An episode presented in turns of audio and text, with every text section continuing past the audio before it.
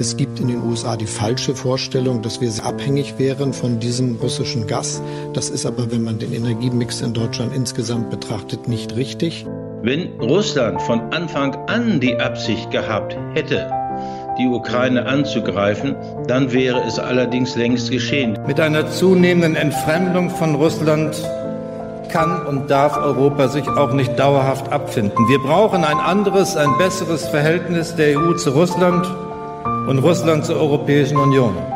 Wir wollen Sicherheit in Europa gemeinsam mit Russland gestalten, nicht gegen Russland. Ostausschuss. Ein Podcast der Salonkolumnisten. Hallo und herzlich willkommen zum Ostausschuss der Salonkolumnisten. Mein Name ist Richard Volkmann. Mich hören Sie hier im Wechsel mit Jan-Philipp Hein und David Harnasch. Nachdem heute am 31. August 2023 zumindest kalendarisch der Sommer endet, passt es gut, dass wir auch mit dem Ostausschuss heute aus der Sommerpause zurückkommen und wir freuen uns alle sehr, dass Sie heute mit dabei sind.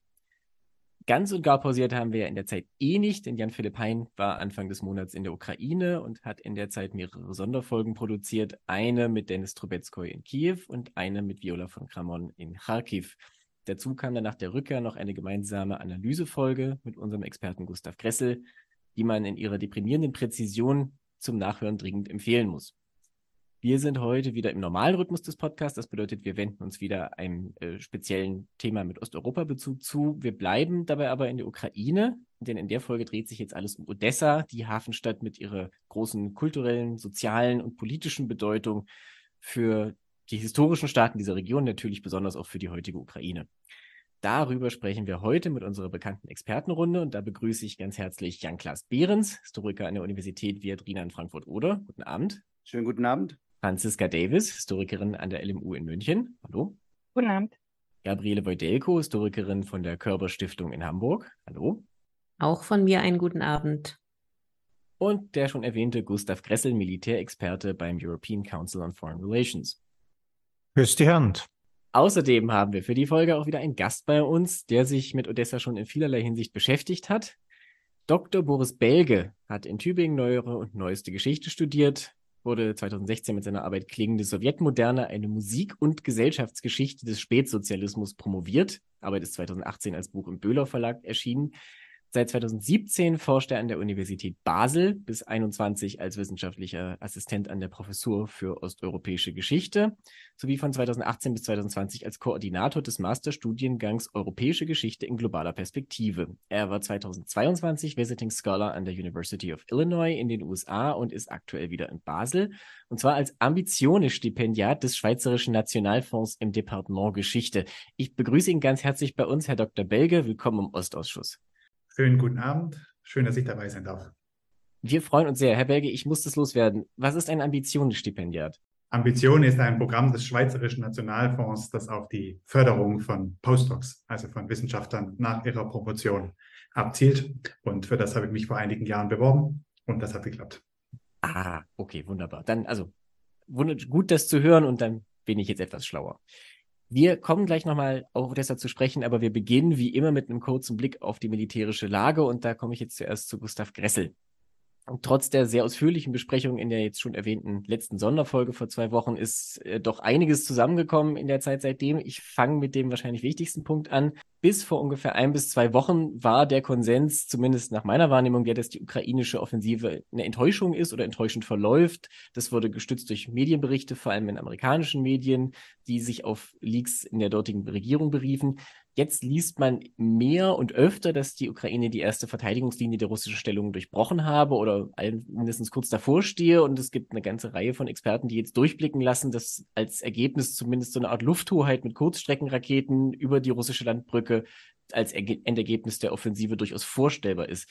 Deswegen jetzt mal die einordnende Frage an Herrn Gressel, wo stehen wir denn jetzt? Ja, die Nachrichten sind besser geworden, wobei äh, ich sage es mal so, ein gewisser Teil dieser negativen Schlagzeilen war schon unbegründet, beziehungsweise recht strange. Also das Problem der Ukraine ist ja, die Offensive hängt äh, hinterher in der Zeit. Ähm, das große Problem ist, äh, wenn man sich mal durch die russischen Linien durchgearbeitet hat, wenn man dann auch im Bewegungskrieg übergehen will, wenn man schneller, größer Geländegewinne machen will, dann braucht man erstens Zeit, gutes Wetter und drittens Kräfte und äh, das könnte der Ukraine bald ausgehen. Zeit im Sinne von Munitionsverbrauch, auch schlechtes Wetter, wenn wir in den Oktober reinkommen und Kräfte, nachdem ja äh, die russische Offensive im Nordosten, im Raum Kopiansk auch erhebliche Kräfte verbraucht, äh, ist das auch noch so ein bisschen ungewiss. Diese Ungewissheiten bestehen immer noch. Allerdings muss man sagen, dass, also wie gesagt, ein, ein Teil dieser Negativkritik war schon etwas, entweder der wurde aus dem Kontext gezogen, zitiert oder, oder ein bisschen überzogen. Ähm, erstens mal so eine genaue Abschätzung, wo die ukrainische Offensive zum Liegen bleiben könnte. Das ist äh, der Nebel des Krieges. Im Gefecht kann so viel passieren, das ist unseriös. Und das Zweite ist dann Vorwürfe an die Ukraine, dass sie äh, mit ihren sozusagen mit Menschenleben zu schonend umgeht und sich äh, sozusagen zu sehr bedacht ist, Leute nicht zu verheizen. Das ist ja, das ist ein langer Krieg, die werden ihre Leute noch lange brauchen. Genau das ist sozusagen ähm, äh, Teil der Art und Weise, wie die ukrainische Armee vorgehen muss, weil sie eben in den humanen Ressourcen äh, schwächer bestückt ist als Russland und äh, ihre Leute noch für andere Schlachten auch noch braucht. Aber, aber jetzt zurück zur Offensive. Ja, es gab äh, also einen Durchstoß durch die erste äh, Hauptverteidigungslinie im äh, Raum Robotine, also ein bisschen äh, südöstlich davon. Da, äh, also zwischen den zwei Orten Novoprokopivka und Verbove, ähm, hat wahrscheinlich niemand gehört. Ich war selber auch in diesen zwei Orten nicht, nicht dort. Ähm, spielt sich jetzt sozusagen oder spielte sich der, dieser Durchbruch ab. Die Ukraine versuchen jetzt diesen Durchbruch zu vergrößern und zu verbreitern, damit sie äh, Chancen schaffen, stärkere Kräfte da hinein anzusetzen. Äh, solange es so schmal bleibt, ist eben das Problem, dass man immer nur mit kleinen Kräften da durchkommt, weil wenn man größere Kräfte in einem Raum zusammenzieht, der äh, noch von russischer Artillerie bestrichen werden kann, dann äh, schafft man eigentlich nur Ziele für die russische Artillerie und keine guten weiteren militärischen Operationsmöglichkeiten. Das ist jetzt gerade im Laufen auch an anderen Sektoren, also auch zum Beispiel ein bisschen weiter äh, östlich davon äh, gab es wieder Fortschritte. Äh, Raum Novodonetsk, äh, beziehungsweise ein Dorf, das Shevchenko heißt. Da haben jetzt die Ukrainer durch einen kleinen Vorstoff sozusagen die kürzeste Distanz zum Asowschen Meer hergestellt. Ähm, das sind jetzt 65 Kilometer to go. Ähm, die große Frage ist natürlich, äh, wenn es im gegenwärtigen Tempo weitergeht, dann äh, ist es recht unwahrscheinlich, dass sie das Aschowsche Meer noch äh, diesen Winter erreichen werden. Äh, die große Frage ist eben, kann die ukrainische Armee äh, diese Offensive beschleunigen in der Gangart, wenn sie eben durch die ausgebauten Stellungen äh, der Russen durch ist? Äh, das kann durchaus sein. Äh, nachdem die russische Armee jetzt auch Reserven heranzieht und schon größere Kräfte gegen diese, diese Offensive wirft, also insgesamt sind, sind vier Regimenter Fallschirmjäger wurden von, aus zwei unterschiedlichen Division, Fallschirmjäger-Divisionen jetzt herangekarrt und es gibt lokale Armeereserven äh, von einer Panzerbrigade und zwei Mordschützenbrigaden, äh, die noch im Raum sind. Also das sind nicht unerhebliche Kräfte, äh, die jetzt wahrscheinlich auch versuchen werden, diesen, diesen Durchbruch eben aufzufangen, diese Vorstöße aufzufangen. Würde ich schätzen, dass es in nächster Zeit noch mit relativ kleinen Geländegewinnen weiter geht, äh, aber ähm, äh, vor allen Dingen da eben Russland äh, oder die russische Armee im Nordosten selber offensiv tätig wird, sind die Möglichkeiten, weitere Kräfte und vor allen Dingen schnell zu verlegen in diesen Raum auf russischer Seite recht begrenzt. Warum Russland jetzt seinerseits wieder aktiv wird ähm, mit Angriffen, kann man sich darüber streiten, aber die äh, valideste Hypothese ist, Putin befiehlt sie selbst. Ähm, gab schon in der Vergangenheit äh, oft Zwist zwischen ihm und der Militärführung, ob äh, man in der Defensive bleibt oder weiter angreifen soll. Und Putin äh, hat in der Vergangenheit auch immer auf weitere Angriffe bestanden. Und in der gegenwärtigen Situation mit Prigozhin unter der Erde und Surovikin äh, im äh, äh, arrestiert, äh, glaube ich nicht, dass äh, viele russische Generäle äh, jetzt ihrem Präsidenten erklären, dass äh, seine Meinung zu militärischen Belangen e-, eher Schwachsinn ist. Und in dem Sinn könnte Putin schon der größte Helfer für die ukrainische Offensive werden, wenn ich so überspitzt sagen darf, und ihnen quasi durch seine Befehle die Freiräume verschaffen, dann diese Offensive auch zu beschleunigen. Darf ich da eine Zwischenfrage stellen als völliger Laie? Also die Implikation in den Berichten ist ja, dass diese erste Verteidigungslinie auch die stärk am stärksten verteidigte oder befestigte ist äh, einschließlich der Tatsache, dass es dahinter deutlich weniger Minenfelder gibt, weil die Russen sich ja sonst selbst damit ins Gehege kommen würden. Also darf man davon ausgehen, dass wenn diese Linie wirklich durchbrochen würde auf breiter Front, dass es dann zu einer Beschleunigung käme? Ja, äh, die Annahme ist korrekt. Also die sozusagen die Minenfelder werden, desto weiter man nach hinten kommt, desto dünner werden sie, weil äh, die russischen Streitkräfte für ihre eigenen Gegenangriffe, äh, für das Heranführen von Reserven selber Be Bewegungslinien brauchen und die nicht sozusagen nach, nach Belieben äh, zustopfen können. Äh, auch wenn sie zum Teil mit Fernverminung, also mit dem Abwurf von Minen durch Raketenwerfer und durch Bomben, äh, zusätzliche Minen hereintragen. Die sind dann nicht gut vergraben, also die liegen dann auf der Oberfläche auf. Die erkennt man relativ einfach äh, und schnell und die sind dann auch einfacher zu räumen als diese gut vergrabenen Minen, die also wirklich sozusagen äh, angeordnet wurden und äh, angelegt wurden vor, vor langer, langer Zeit, wo es dann auch Sprengfallen, sozusagen drahtausgelöste ähm, Sprengladungen in den Minenfeldern gibt, die man, die also nicht bei Druck oder beim Überfahren durch ein Minenräumfahrzeug detonieren, sondern die bewusst durch, durch einen Beobachter ausgelöst werden. Äh, all das gibt es in den schnell hastig verlegten Minenfeldern nicht, deshalb sind die auch viel einfacher zu räumen. Das, das Interessante an diesen, äh, an diesen Linien ist äh, sozusagen dieser Begriff erste, zweite, dritte Linie. Der macht sich ja meistens an den Bauwerken fest, die man am Satellit sieht, also Panzergräben, mhm. äh, Drachenzähnen etc. Und die Verteidigung der Russen war zum Teil in Gegenden stärker, wo man eigentlich nichts sieht, wo erstens Stellungen sehr gut versteckt sind, ähm, äh, zweitens eben gut angelegte und sehr dichte Minenfelder herrschen und wo sie, wo sie genügend Kräfte und vor allen Dingen Panzerablenkwaffen haben, um die, den Ukrainern beim Minenräumen enorm lästig zu werden. Und eigentlich waren die, äh, die Kämpfe um das, was ich vor Postenlinie nennt, härter und länger und langwieriger als jetzt um die Hauptlinie. Kann durchaus sein, dass die Hauptlinie, obwohl sie vom Satellit auch so gut sichtbar ist, gar nicht sozusagen, also mehr, mehr ein Ablenkungs- oder ein, ein, ein Täuschungsmanöver oder ein, ein sozusagen ein, ein Blickfang war, der Artilleriefeuer und Mittel auf sich hätte ziehen sollen, aber in, in sozusagen in der Dichte an Gegenwehr gar nicht so berauschend ist. Ein anderer Teil der ukrainischen Kriegsbemühungen sind ja auch immer intensivere Angriffe mit Drohnen. Da habe ich jetzt gelesen, also allein in der Nacht zu heute wurden mindestens sechs russische Regionen angegriffen und äh, gestern wurden unter anderem Militärflugplatz in Pskov und eine Fabrik für Mikroelektronik in Briansk getroffen.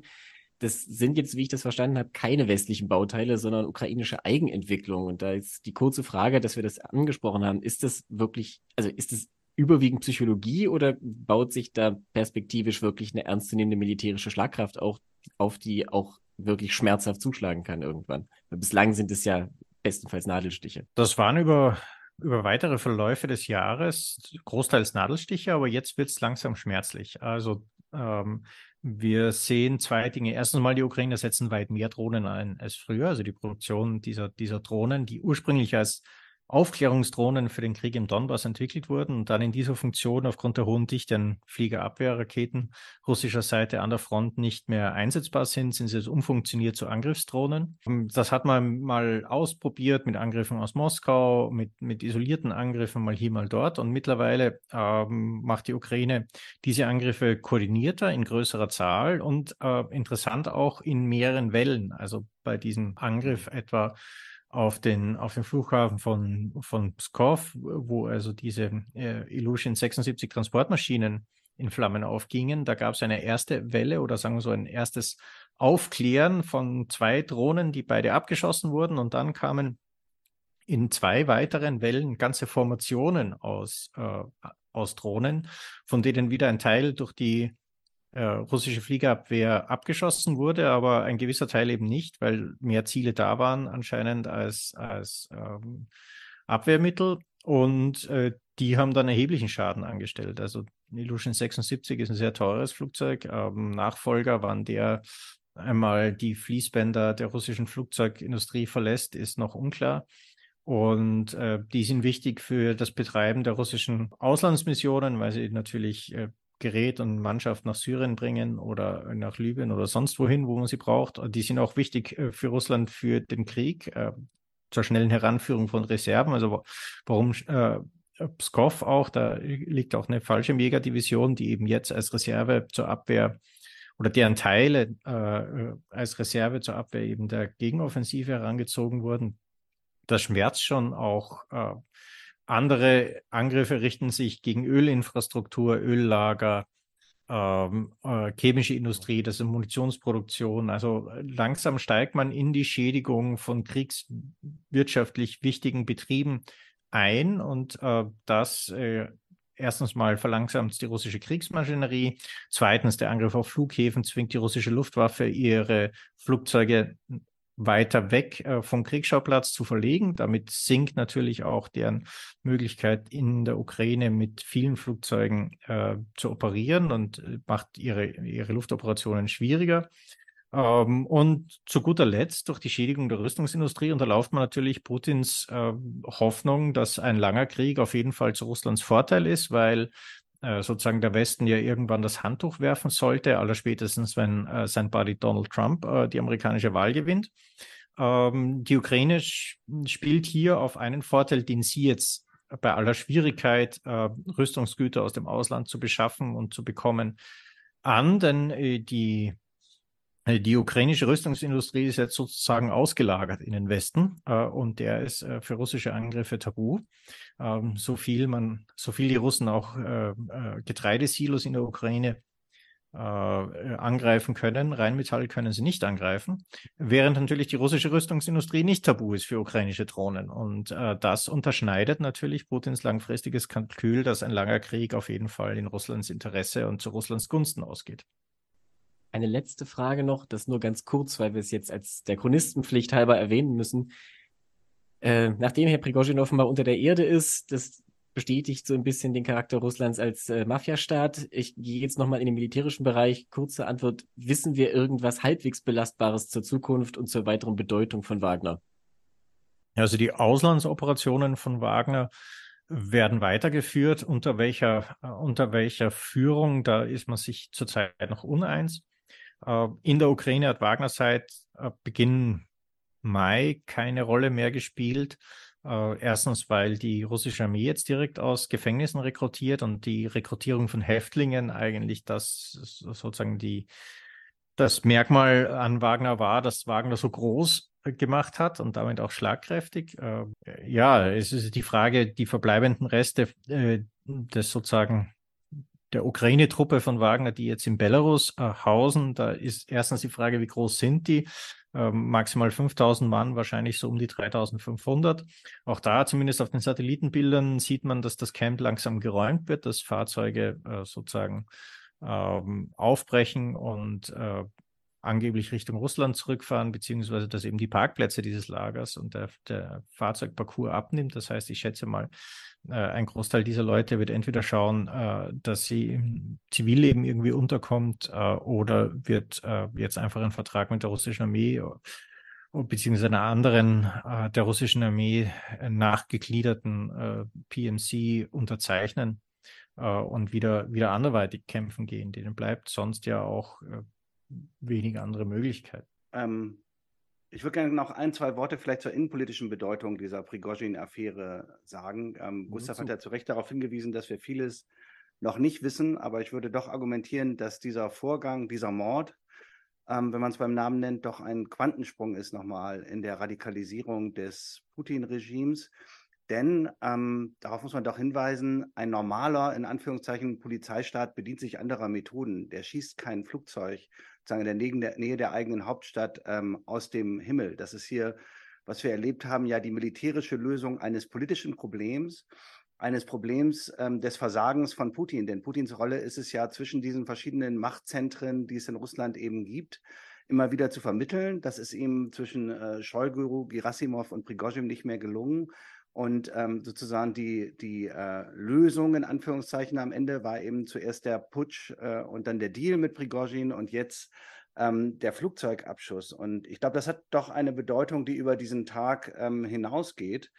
Ähm, kurzfristig sicherlich gibt es hier eine Stärkung von Putin. Er hat damit sozusagen seine eklatente Schwächephase beendet, hat seinen Ruf als, als Rächer so ein bisschen gefestigt.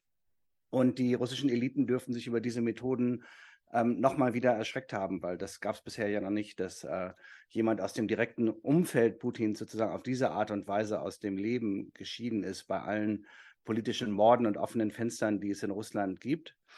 Ähm, aber mittelfristig würde ich ganz stark argumentieren, dass es sich hier um eine Schwächung von äh, Putin und seinem Regime handelt. Wir sehen hier einen weiteren Schritt Richtung Gewalt und Entinstitutionalisierung, wenn man so will, einen weiteren Schritt Richtung äh, Bürgerkrieg. Wir werden einen Vertrauensverlust in Putin sehen, denn ähm, dieser Abschuss zeigt ja, dass Deals mit Putin nicht mehr möglich sind. Ja, also was zählt sein Wort jetzt noch? Er hat ja diesen Deal mit ja. Lukaschenko und Prigozhin gemacht und ähm, am Ende bedeutet das für mich nichts anderes, als dass der nächste Putschist halt nicht vor Moskau aufhören darf, sondern der muss durchziehen, weil er sich ja auf Putins Wort nicht mehr verlassen kann. Und das führt eigentlich zu einer inneren, würde ich nochmal argumentieren, Radikalisierung der politischen Verhältnisse. Und wenn man sich die Beerdigung nochmal angeschaut hat von Prigozhin, die ja im Geheimen stattfand in St. Petersburg jetzt die Woche, ähm, dann sehen wir auch, wie groß die Angst offenbar des Regimes davor ist, dass so etwas wie so ein Prigozhin oder Wagner-Kult entstehen kann. Ähm, Putin musste ihn auch deshalb töten, weil er keine politischen Alternativen zu sich selbst dulden kann. Und in diesem Zusammenhang könnte man auch noch über die Verhaftung von, von Gilkin Strelkov reden. Also der Kreml hat verstanden, dass ihm auch von diesen Nationalisten, Imperialisten Gefahr droht. Und äh, lange durften die sich ja noch so ein bisschen austoben in so einer Art Pseudopluralismus, aber auch da sind jetzt ähm, starke Repressionen da. Und das ist, glaube ich, auch nochmal ein, äh, eine weitere äh, Radikalisierung des Regimes, die wir hier sehen, wo eben nicht mehr nur gegen die liberalen Kritiker vorgegangen wird, sondern auch die Kritiker, an, gegen die Kritiker in Anführungszeichen aus dem eigenen Lager. Kann dann dementsprechend natürlich auch noch eine weitere Entprofessionalisierung mit sich bringen. Siehe, wie von Herrn Gress ja gesagt, wenn im Zweifel äh, Wladimir Wladimirovich über militärische Belange entscheidet und die Militärs sich dann nicht mehr trauen, Piep zu sagen. Absolut. Ähm, ich würde auch noch ein, sozusagen die letzten zwei Finger anschauen. Also alle, die ja sagen, die Ukraine muss jetzt in Verhandlungen gehen und dann sozusagen gibt es einen Waffenstillstand, der auf Treu und Glauben gehalten wird. Ähm, Putin verhandelt, wenn er schwach ist, wenn er keine andere Wahl hat und wenn er sich in die Ecke getrieben fühlt und er bricht äh, diese, diese Vereinbarung äh, den Moment, wo er sich stärker wähnt und eine Gelegenheit wittert. Also äh, ich weiß, man kann es manchen Professoren aus irgendeiner mitteldeutschen Stadt nicht erklären, aber es ist ein recht anschauliches Beispiel, dass eben sowas mit diesem guten Herrn nicht funktioniert. Hallo, hier spricht David Harnasch. Ich produziere die Podcasts der Salonkolumnisten und moderiere abwechselnd mit Jan Philipp Hein und Richard Volkmann den Ostausschuss. Wenn Sie, wie ich selbst, in diesem Podcast mehr und Interessanteres gelernt haben als in zwei Jahren Geschichtsleistungskurs, dann unterstützen Sie unsere Arbeit doch gerne mit einer Spende. Auf bit.ly slash oa-spenden finden Sie alle Möglichkeiten. Wir danken für Ihre Unterstützung auf bit.ly slash oa-spenden. Jetzt haben wir tatsächlich eine ziemlich lange militärische Wäscheliste abgearbeitet nach der Sommerpause. Wir kommen aber jetzt, vielen Dank an Herrn Gressel und auch an Herrn Behrens für die, den Überblick und die, die Einsichten. Wir kommen jetzt von dieser militärischen Lage rüber hin zu der Stadt, die auch in diesem Krieg eine Rolle gespielt hat, aber natürlich auch vorher schon in vielerlei Hinsicht eine gewisse Weise eine Art Mikrokosmos der ukrainischen Entwicklung war, nämlich Odessa. Und damit komme ich jetzt auch zu unserem Gast, Dr. Belge, der sich ja intensiv mit der Stadt befasst hat. Äh, unter anderem, das soll nicht unerwähnt bleiben, in einem sehr eindrücklichen Vortrag über Odessa, den er im vergangenen November in Tübingen gehalten hat, den man auf DLF Nova nachhören kann und wie ich finde auch sollte. Herr Belge, ich frage mal ganz direkt zu Beginn. Ähm, Warum kann man sich mit der Ukraine oder warum sollte man sich mit der Ukraine nicht befassen, weder historisch noch, noch heute, ohne Odessa genauer zu betrachten? Warum, warum muss man diese sehr kosmopolitische Stadt äh, mit im Blick haben, damit man dieses Land verstehen kann? Ja, da gibt es äh, drei verschiedene Möglichkeiten zu antworten. Ich nenne sie mal die enzyklopädische, dann die historische und dann die, die mehr mit der Gegenwart zu tun hat. Die enzyklopädische ist ganz einfach. Odessa war zu Friedenszeiten entweder die dritt- oder die viertgrößte Stadt der äh, Ukraine. Hat sich das, der Platz hat sich mit Dnipro abgewechselt. Aber hinter Kiew und Kharkiv die äh, drittwichtigste und größte Stadt auch. Seit 2023 ist die Altstadt von Odessa, Odessa äh, UNESCO-Weltkulturerbe ähm, und damit hat sie auch gewissermaßen die Bedeutung verliehen bekommen, die sie äh, zweifelsohne verdient. Mhm. Ähm, das sind äh, einfach äh, quasi unumgehbare Fakten. Was jetzt mich als Historiker besonders an dieser äh, Stadt fasziniert, ist, dass eigentlich in Odessa bis heute, aber auch früher um die Grundfragen der ukrainischen Geschichte gestritten wurde. Also es geht um die Frage von Zugehörigkeiten, um die Frage vom Verhältnis zur Moderne, von Stadt und Land und auch um die Frage der Teilhabe an Prägungen äh, von europäischer Kultur. Auf einer wirtschaftshistorischen Ebene äh, vergessen wir heute im Flugzeitalter beziehungsweise ähm, der Krieg und damit äh, das Aussetzen des Flugverkehrs über der Ukraine erinnert uns wieder dran, ähm, dass nämlich davor die Schifffahrt eine entscheidende Bedeutung hatte. Und äh, Odessa hat als wichtigster Schwarzmeerhafen das Gebiet der heutigen Ukraine und mit ihm auch das russländische Imperium mit der Welt verbunden. Ein Fakt, ein Faktum, der das gut aufruft, denke ich, dass man Ende des 18. Jahrhunderts Odessa schneller von London aus erreichte als von St. Petersburg aus. Und heute ähm, ist Odessa die de facto einzig verbliebene Hafenstadt der Ukraine jenseits der Front, eben im Gegensatz zu äh, Mykolaiv und Cherson. Es ist eines der Hauptziele des russischen Raketenterrors, insbesondere in diesem Jahr geworden. Letzten Endes, das muss man so sagen, ist Schauplatz einer zivilisatorischen Tragödie und der Vernichtung von unzählbaren Mengen an Getreide und Nahrung würde auf die Frage des, der aktuellen Kriegsauswirkungen gerne später nochmal zu sprechen kommen. Ich würde es gerne so ein bisschen äh, chronologisch aufziehen, aber eine Frage vielleicht noch voranstellen aus dem Vortrag, den Sie gehalten hatten, weil mir diese Formulierung so im Gedächtnis geblieben ist. Da haben Sie gesagt, Odessa war, Zitat, immer ökonomisch mit dem eigenen Fortschritt überfordert. Und da ist jetzt meine Frage, inwiefern? Also war die Stadt sich selbst voraus oder war sie praktisch ein vorlaufender Indikator für, für die ganze Ukraine oder also war das durch den Kosmopolitismus oder wie, wie muss ich mir das vorstellen? Also das Geschäftsmodell von Odessa ist über weite Teile des 19. Jahrhunderts, und dafür habe ich diese Formulierung geprägt, ähm, charakterisiert dadurch, dass es darum ging, einen möglichst hohen Exportüberschuss zu erzielen durch den Export von Getreide, namentlich Weizen. Ähm, und gleichzeitig hat man immer wieder versucht, den Import zu stärken. Ähm, Deswegen wurde der Hafen auch ein Freihafen Anfang des 19. Jahrhunderts. Aber an und für sich ging es bei Odessa immer darum, wie viel Getreide gelangt aus dem Hinterland in, den, in die Stadt, in den Hafen und von dort hinaus in die Welt. Und wenn man diesen Getreideströmen nachschaut, ich habe da schon fast gewissermaßen ein hydraulisches Modell, da sieht man, dass Odessa eigentlich immer damit zu tun hatte, dass zu viel Getreide in die Stadt kommt und dieses Getreide äh, effektiv und schnell verschifft werden musste. Weil das zu verschiedenen äh, Zeiten im 19. Jahrhundert ein sehr lukratives Geschäft war, das eben politische Unterstützung aus Petersburg hatte, gab es da ganz viele, die daran teil hatten. Und das führte letzten Endes dazu, dass eben Odessa sich im gesamten 19. Jahrhundert die Grundfrage stellen musste, wie kriegen wir so schnell wie möglich, so viel wie möglich Getreide aus der Stadt, ohne dass es bei uns vor den nicht auslaufenden Schiffen verrottet. Und das ist das Hauptproblem, was Getreide hat. Und damit ist dann auch der Wert dieser, äh, dieses wichtigen Gutes eben dahin. Das ist das, was im Endeffekt oder ist ja im 19. Jahrhundert ganz besonders beschäftigt. Ich meine, das ist ja immer noch total aktuell. Also ich, jetzt unabhängig von dem berüchtigten Getreideabkommen mit Russland, die Frage, das und wie man Getreide verschifft, hat ja, das, das könnte ja heute sein. Das macht für mich die Faszination aus, dieser Geschichte letzten Endes. Aber wenn man dann an, an, die Debatten und an die Gründe geht, dann merkt man schon, dass es ganz viel mit Dingen zu tun hat, die dann mit der Geschichte des russländischen Imperiums zu tun haben. Also zum Beispiel die Frage, wie viel Lokalautonomie soll Odessa, der Stadt und der Region zugebilligt werden, wie sehr mischt sich das im Zentrum, namentlich St. Petersburg und die dort ansässigen Ministerien ein. Ähm, wie werden neue Technologien, vergessen wir nicht, im 19. Jahrhundert kommt die Dampfschifffahrt auf, die ähm, die Verschiffung von Getreide revolutioniert. Ähm, Odessa wird im 19. Jahrhundert an die Eisenbahn angeschlossen. All diese Punkte ähm, verweisen auf diese große Globalisierungswelle im 19. Jahrhundert.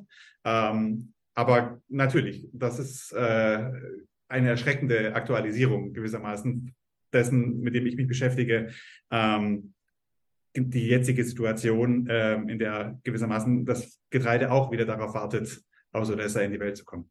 Ja, ich bin da ganz bei, bei Boris Belge, glaube ich, bei dieser Erzählung, ähm, dass äh, Odessa eben so ein Mikrokosmos ist, aus dem man auch das russische Imperium ähm, toll erklären kann und, und sozusagen auch seine Probleme natürlich, seine Überzentralisierung ähm, und andere sozusagen auch ähm, Kontinuitäten ähm, russländischer Staatlichkeit. Aber auf der anderen Seite, glaube ich, was uns doch bis heute so an Odessa fasziniert, ist, dass es auch eine Geschichte der Moderne ist und dass man ähm, auch Parallelen ziehen könnte sozusagen zu anderen Metropolen, die auch im 18., 19. Jahrhundert ähm, rapide aufsteigen und dann mit ähnlichen Problemen zu kämpfen haben, ähm, wirtschaftlicher Art, aber auch der Art, dass der, der Staat eigentlich immer erst zwei Schritte hinter der ähm, Entwicklung der Metropole hinterherhinkt. Nicht? Ich denke da auch an so Orte wie Chicago zum Beispiel in den USA, wo man sozusagen von der Kriminalität bis äh, hin äh, zum schwachen Staat ähm, zu ähm, starken zivilgesellschaftlichen Gruppen, die dann sozusagen für den Staat einspringen, zum immer wieder beschriebenen Chaos und literarischen Ort ähnliche ähm, Phänomene beobachten kann. Und ich glaube, dieses Universelle an Odessa ist ja auch das, was uns bis heute auch in den Bann zieht, äh, dieser Stadt, was eben anders ist als andere Städte im russischen Imperium. Äh, ich ähm, finde jetzt, jetzt schon ganz wichtig darauf hinzuweisen, dass das zu diesem Mythos Odessa, aber auch zu diesem, äh, dieser Geschichte der, der Modernität durch eben diese, diese Identität oder auch die Lage als Hafenstadt, die Lage als ähm, Handelsstadt, als äh, kosmopolitische Stadt, als multiethnische und multireligiöse Stadt, eben, dass es auch eine jüdische Stadt äh, ist. Also sie liegt ja im äh, sogenannten Ansiedlungsrayon. Äh, also dieses Gebiet, wo nach den äh, Teilungen äh, Polens die äh, jüdischen ähm, Untertanen und Untertanen des, ähm, des Russländischen Reiches überhaupt äh, siedeln dürfen, also mehr oder weniger äh, große Teile der Ukraine, ähm, von Teile des heutigen Polens, ähm, Litauens vor allem. Äh, und Odessa ist eben äh, ein Teil davon. Gleichzeitig ist es aber eben auch eine ganz andere äh, jüdische Welt, weil es eben nicht das Städtel ist. Es ist nicht diese traditionelle äh, Städtel, das ja auch so ein eigener mythischer Ort geworden ist, vor allem durch die jiddische Literatur im 19. Jahrhundert. Ähm, also diese kleinen äh, Dörfer, die sich auf den Ländereien polnischer Adliger äh, entwickeln, sondern eben wirklich diese, diese jüdische Handelsstadt äh, auch, wo jüdische Kaufleute eine ganz, ganz große äh, Rolle spielen. Und es ist zwar, das ist zwar nicht für Odessa geprägt worden, aber also Boris, äh, korrigiere mich, wenn ich falsch liege. Und man könnte auch dieses Konzept der Port Jews, ähm, also der Hafenjuden, das eigentlich so für Hamburg und äh, Triest ähm, entwickelt worden ist in der Geschichte. Klingt auf Englisch deutlich besser. eine der vielen Beispiele, mhm. ähm, also die, die eben schon in, eigentlich schon in, äh, also im Falle Hamburgs noch früher, aber die eben schon sehr früh an dieser ähm, Moderne äh, teilhaben und dieser jüdische Mythos von, von Odessa. Also wir kommen noch darauf, wie das jüdische Odessa zerstört worden ist dann im Zweiten ähm, Weltkrieg. Aber das, äh, das ist ja immer noch auch sehr stark Teil des Mythos äh, Odessa und auch etwas, was man vor Ort äh, auch noch sehen kann. Ganz kurz zwei Bemerkungen zu diesen beiden Dingen. Ähm, das eine ist diese Verbindung von Odessa mit anderen globalen Hafenmetropolen, ähm, die Jagdas Behrens gerade aufgemacht hat. Äh, die haben übrigens auch schon die Zeitgenossen beschäftigt. Also das ist ganz interessant zu sehen in den Archivalien. Ähm, Odessa vergleicht sich ständig mit Marseille, mit Livorno, mit Liverpool und mit New York ähm, und schaut gar nicht so groß Richtung, was machen die da oben eigentlich in Petersburg. Das macht die Sache dann auch gewissermaßen faszinierend. Und ähm, zur jüdischen Geschichte ähm, natürlich volle Zustimmung. Mir ist hier nur auch wichtig darauf hinzuweisen, dass auch das eine Entwicklung ist, die erst im 19. Jahrhundert einsetzt. Denn zu Beginn des 19. Jahrhunderts ja, absolut, sind ja. in Odessa selber gewissermaßen gibt es eigentlich keine jüdische Bevölkerung, äh, sondern die ähm, erst nach dem äh, Krimkrieg langsam die alten Kaufmannseliten in der Stadt selber verdrängt und damit äh, jene äh, fatale Kaskade auslöst, die dann ähm, in dieses sozioethnische Pulverfass Ende des 19. Jahrhunderts überführt. Einschließlich Pogromen, wenn ich es richtig in Erinnerung habe. Ne? Hm, ganz genau. Ja, ja.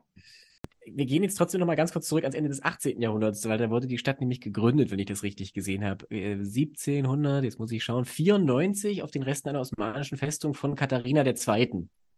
Und zwar wohl als eines von mehreren Hafenprojekten in diesem Gebiet, das wir heute eben mit diesem berüchtigten Namen äh, Novorossiya immer noch verbinden. Frage jetzt mal an die Historikerin, vielleicht an Frau Wojdelko. Ähm, wie kann, wie muss man sich solche vormodernen Infrastrukturprojekte vorstellen? Der Dr. Belger hat ja schon gesagt, das dient ja im Wesentlichen dazu, das, das Ventil zu sein für den Getreideexport. Für mich, so darf ich das überspitzen, war der Hafen von Odessa als Infrastrukturprojekt dann quasi die Krimbrücke seiner Zeit. Naja, also einerseits ähm, stimmt, also Gründung durch Katharina Zweite, das ist ja auch schon angeklungen als Teil des imperialen Projektes. Wenn ich das richtig erinnere, dann war die, waren die ersten Jahre nach der Gründung äh, noch nicht so, noch nicht so sehr auf, ich nenne es jetzt mal Handel und Infrastruktur ähm, ausgerichtet. Das kam später. Also zunächst ging es mal um militärische Sicherung. Also wir dürfen nicht vergessen, der, die, der, das, in der russischen, russländischen imperialen Ideologie war es unter vielen Zaren ein Projekt, eisfreie Häfen zu haben. Ja? Und ähm, der Zugang zum Schwarzen Meer, ähm, den eben, den äh, Odessa, der Hafen von Odessa bot, äh, als die Stadt von Katharina gegründet wurde, war ein, auch ein erheblicher äh, strategischer Vorteil und ähm, insofern die ging es zunächst mal um militärische Sicherung. Es ging um die Beherrschung der Schwarzmeerküste, also der Nord, der, der nördlichen Schwarzmeerküste durch das, äh, durch das Imperium, durch das Zarenreich. Und dann eben erst im, ähm, ich sag mal, im, im, im, erst im Vaterländischen Krieg, also nicht im großen Vaterländischen Krieg, sondern im Vaterländischen Krieg des 19. Jahrhunderts, also äh, gegen Frankreich, gegen Napoleon, war es dann so, dass, äh, dass dieser Getreidehandel äh, anfing, ja, und dass dann eben die, die, die, die, das Thema aufkam, dass Odessa ein ein, ein sehr, sehr wichtiger Teil und auch übrigens von Russland vom Zarenreich strategisch genutzter äh, Teil des globalen Getreidehandels wurde. Also wie genau jetzt diese frühen Infrastrukturprojekte ausgesehen haben, wie wir uns das vorzustellen haben, da weiß ich nicht, ob da vielleicht Herr Belge oder auch äh, Jan-Klaas Behrens noch ein bisschen mehr dazu sagen können, weil ich keine äh, Technikhistorikerin bin, aber mir wäre wichtig, eben am Anfang also die, die Intention des Projektes war zunächst mal eine militärische und eine strategische. Ähm, da kann ich äh, direkt anschließen. Ähm, die Frage nach der Intention ist eine, die wie so oft natürlich auch davon abhängt, wen man fragt und welche, ähm, welche Schwerpunkte er setzt. Als Wirtschaftshistoriker kann ich nur sagen, Katharina sah, äh, war sehr nahe bei den sogenannten Physiokraten. Das ist eine wirtschaftsordnungspolitische äh, Vorstellung, in der es darum geht, dass der Reichtum eines Landes über äh, Bergschätze, aber auch Landwirtschaft zu erzielen sei. Das heißt, es ging immer auch darum, äh, fruchtbaren Boden ähm, zu gewinnen, zu kolonisieren, der eben landwirtschaftlichen Ertrag erlaubt hat. Ähm, und dieser fruchtbare Boden, der war eben in der, in, in der Region des sogenannten heutigen äh, Neue Russland. Und damit ähm, gibt es diese, diese Maßgabe an, an Patjonkin, an, an Katharina Statthalter, der diese Eroberungspolitik im Süden der Ukraine vollzogen hat, eben neben der militärischen Sicherung auch diese wirtschaftliche Entwicklung gleich mit in den Blick zu nehmen. Also da gibt es ganz konkrete Anordnungen von Katharina, die das schon im Blick hatte, aber selbstverständlich war das erst möglich, nachdem es militärisch gesichert war. Was mir wichtig ist hier zu sagen, ist, dass ähm, diese Erzählung von der Gründung von Odessa 1794 ähm, an und für sich auch schon bis zu einem gewissen Grade zumindest ein imperialer Mythos ist, beziehungsweise eine imperiale Überformung dessen, was tatsächlich passiert ist. Ähm, und die hat damit zu tun, dass ähm, Katharina und die nachfolgenden ähm, Geschichtserzähler versucht haben, eben den, ich sage mal, Impact von Katharina so groß wie möglich gestalten zu lassen und alles aus der Geschichte rauszuschreiben, was äh, diesen prometheischen Ansatz von Katharina in Zweifel ziehen könnte. Also ein Beispiel dazu ist es, dass diese Stadt, ähm, die an der Stelle des heutigen Odessa im Osmanischen Reich war, die hieß Hachi Bey, ähm, und die wird manchmal als kleines Fischerdörfchen bezeichnet, hatte aber 20 Jahre vor der Ober Eroberung immerhin 2000 Einwohner, also nicht unbeträchtlich wenig für die damalige Zeit. Ähm, darüber hinaus hat diese ganze Region eine sehr lange Geschichte. Erste Erwähnungen dieses Namens Haji Bey stammen aus dem 15. Jahrhundert. Ähm, und ähm, auch sonst ist das äh, schon zu osmanischen Zeiten ein großer äh, Getreidehafen oder ein Getreidehafen gewesen.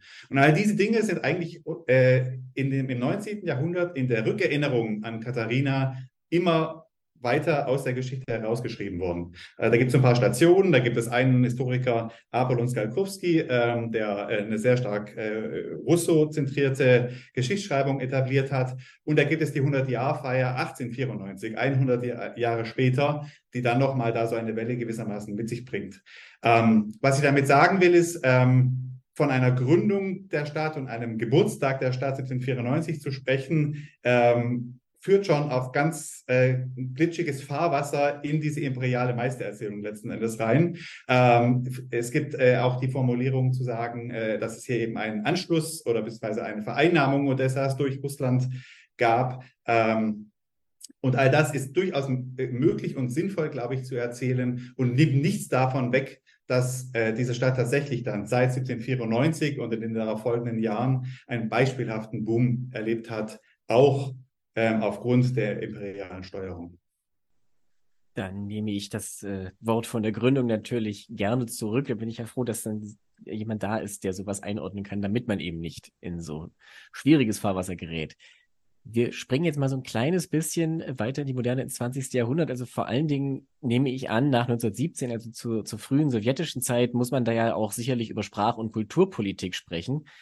Äh, das ist natürlich auch die Zeit, äh, wo dann eine kulturelle Bedeutung auch noch auf die ganz andere Ebene kommt, eben mit diesen berühmten ähm, Einstellungen aus Panzerkreuzer Potemkin von Eisenstein. Aber mal grundlegend gefragt, äh, muss man sich Odessa eben in diesen 20er, 30er Jahren als immer eine immer noch blühende Stadt vorstellen? Gab es da Repression? Ich meine, auch sprachlicher Art wäre jetzt mal interessant zu wissen, was wurde in der Zeit überhaupt dort gesprochen? Mehrheitlich. In den 1920er, 30er Jahren meinen Sie jetzt? Ja, ja, wir reden von 20. Ja. Ähm, also, da muss ich ganz kurz zurückgreifen auf das Ende des 19. Jahrhunderts, als äh, da gewissermaßen der, äh, der, der, der, der Widerstand und ähm, auch die, die Brutalität der imperialen Politik gegenüber der ukrainischen Sprache auf ihrem Höhepunkt war, mehr oder weniger. Also nach ähm, einer Reihe von von Erlassen ähm, und, und ziemlich stark aufkommendem russischen Nationalismus ist Ende des 19. Jahrhunderts ähm, in Odessa äh, Russisch die vorherrschende Sprache. Auch wenn, ähm, äh, auch wenn ähm, in der Folge ähm, natürlich im privaten Umfeld das Ukrainische weiter gepflegt wird und vor allem in der Region und auf dem Land Ukrainisch gesprochen wird, in Odessa selber ähm, ist es dann eine russische Stadt. Das ändert sich ähm, unter den Bolschewiki, weil die mit ihrer Politik der Korenisatia letzten Endes ähm, eine äh, Förderung der ukrainischen Sprache ähm, ähm, ermöglichen und auch herbei wünschen. Das gehört gewissermaßen zum, ähm, zum, zum Programm dazu, ähm, äh, das Stalin in den 20er Jahren entwirft. Und das heißt, die Situation da ist sprachlich gesehen eine ganz andere. Also da äh, gibt es den Versuch, auch in den Schulen wieder Ukrainisch zu lehren ähm, und ähm, auch das, die ukrainische Kultur stärker zu fördern. Die Stadt selber ist allerdings äh, ziemlich ähm, auf dem absteigenden Ast und das hat einmal mehr, ich muss immer wieder darauf zurückgreifen, es tut mir sehr leid, mit dem Getreidehandel zu tun und mit der Wirtschaftspolitik. Äh, die Bolschewiki sind isoliert, die verlieren ihre Handelspartner und äh, was sich schon zu Beginn des 20. Jahrhunderts durchsetzt, da ist nämlich dann plötzlich äh, Mykolaev, also Nikolaev, ähm, der große äh, der große Antipole zu Odessa, der überholt dann Odessa, aber mit der ähm, Oktoberrevolution und auch ähm, den darauf folgenden Jahren ähm, hat Odessa wirklich eine schwierige Zeit in den 20er und 30er Jahren aus wirtschaftspolitischer Sicht. Und das führt dazu, dass sich natürlich Leute dann ihr Einkommen anders herholen müssen. Und da entsteht dann dieses später mythenhaft verklärte Odessa eben der Gauner, ähm, die dann die Stadt bevölkern. Ich würde gerne noch, weil wir jetzt bei den 20er und 30er Jahren sind, äh, noch ergänzen und ähm, Boris Belge eben von der äh, frühen bolschewistischen Sprachpolitik äh, sprach. Also was eben, was ja auch dazu gehört zum Niedergang Odessas in dieser Zeit, ist die Hungersnot, äh, unter der die Stadt wie der, wie de, der Rest der Ukraine ja erheblich gelitten hat. Also der Holodomor, die, die von Stalin herbeigeführte, absichtlich herbeigeführte Hungersnot, das ist etwas, ähm, das ist ein Ereignis, wo eben auch äh, Odessa und die Bevölkerung der Stadt erhebliche Verluste hinnehmen musste. Also es sind viele, viele Menschen gestorben in dieser Stadt und insofern sind das ähm, sozusagen die, ist das die zweite oder ist das eine weitere große Zäsur, bevor es dann äh, im Zweiten Weltkrieg zur Besatzung, also deutsch-rumänischer, ähm, äh, also von zur NS-Besatzung in, in Kooperation mit mit äh, mit mit rumänischen rumänischen Truppen kommt. Also eigentlich äh, geht es in den 30 ab den ab den frühen 30er Jahren sehr sehr stark bergab, würde ich mal sagen. Äh, wenn ich da nochmal ähm, auch nochmal ein paar Sachen ergänzen kann. Also äh, einmal nochmal zu dieser Frage russischsprachig, ukrainischsprachig. Äh, ich würde sagen, das hat im Fall Odessas ähm, vielleicht gar nicht mehr so sehr, also dass das dort vor allem Russisch gesprochen wird, ähm, wobei es eine, eben auch eine, ja, wie gesagt, sehr multiethnische äh, Stadt ist. Also wird auch Jiddisch äh, gesprochen, Griechisch, Armenisch und so weiter, äh, hat ja auch mit diesem, äh, mit dieser Verteilung der Sprachen äh, zu tun in der, in, also in der, auf der ähm, heutigen Zentral- und Ostukraine. Es ist ja sehr oft so, dass die Städte russischsprachig sind, also dort, wo, äh, wo es Industrie gibt, wo es Handels, Handel gibt und eben eher die, ähm, die Dörfer und die, das Land ist sozusagen ukrainischsprachig, weil da dieser Russifizierungsprozess noch nicht, ein, äh, nicht eingesetzt ähm, hat. Und ich würde schon sagen, aber wieder kann mir da Boris gerne äh, widersprechen, dass äh, im späten 19. Jahrhundert schon, also Kiew deutlich wichtiger nochmal ist für die, für die ukrainische Nationalbewegungen, ähm, äh, auch wenn es natürlich auch ähm, äh, Odessa davon jetzt nicht unberührt ähm, ist. Äh, und dann würde ich auch noch ergänzen wollen zu dieser Frage des äh, Niedergangs nochmal die jüdische Perspektive einbringen. Aus deren Perspektive beginnt eigentlich der Niedergang in gewisser Weise auch schon Ende des 19 äh, Jahrhunderts, als die, diese große Pogromwelle durch das russische Zarenreich geht und eben auch in Odessa ist schon 1881 ein, also gab schon vorher welche, aber auch da wieder ein großes äh, Pogrom gibt und dann äh, 1905 äh, nochmal. Und eigentlich gehört auch Odessa zu den Städten, wo sich diese sehr kleine, aber sehr bedeutende russisch-jüdische Intelligenz ja herausbildet. Also die sagen, die Städte hinter sich ähm, gelassen hat äh, und auch auf Russisch äh, schreibt. Äh, und auch ist es ein wichtiges äh, Zentrum im, in, ähm, im russischen Reich der Haskalah, also der jüdischen äh, Aufklärung. Äh, und das äh, jetzt etwas vereinfacht gesagt, kippt das so ein bisschen ähm, nach dieser Pogromerfahrung und auch nachdem ähm, 1881 eben Zar Alexander der äh, zweite ähm, ermordet worden ist von Terroristen. Und das hängt, das ist auch einer der Auslöser. Also das, die Juden werden dann beschuldigt, die Täter äh, zu sein für diese Pogrome. Und sein Sohn ist ein äh, enormer reaktionärer äh, Zahl. Also erzkonservativ waren die natürlich alle, aber der Alexander III. ist wirklich sehr reaktionär und sehr antijüdisch, antisemitisch und er lässt die sogenannten Mai-Gesetze, äh, die dann äh, dazu führen, dass viele, äh, unter anderem dazu führen, dass viele ähm, aus der jüdischen Intelligenz ja nicht an den Universitäten äh, studieren können, weil es ein Numerus Clausus äh, äh, festgesetzt äh, wird, der Juden diskriminiert. Und ähm, ich meine, auch Leo Trotsky ist einer derjenigen, die von diesem Numerus Clausus ähm, betroffen sind. Und das ist wirklich ganz entscheidend, diese, diese Pogrome und auch diese diskriminierenden Mai-Gesetze, dass sehr viele aus dieser russisch-jüdischen Intelligenz ja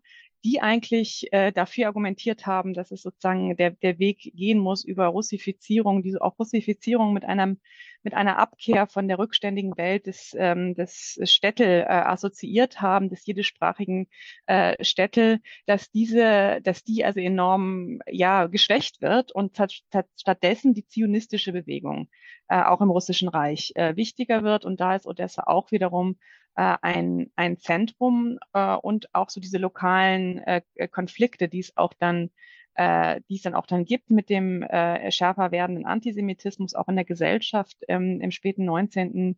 Äh, Jahrhundert. Also von daher beginnt das, äh, also könnte man sagen, aus dieser jüdischen Perspektive ähm, beginnt das schon äh, ein bisschen früher, dass, dass eben äh, ja dieses, äh, diese Hoffnung auf eine ähm, auf eine äh, Annäherung mit der russischen Gesellschaft eigentlich ähm, an Bedeutung, also ja, eine, eine Legitimations Legitimationskrise hat. Darf ich da eine ganz kurze Nachfrage stellen, wenn du die Diskriminierung durch den NC ansprichst? Wie muss ich mir das vorstellen? Also es haben sich ja überwiegend Juden beworben und allein dadurch, dass ein NC eingeführt wird, wird dann.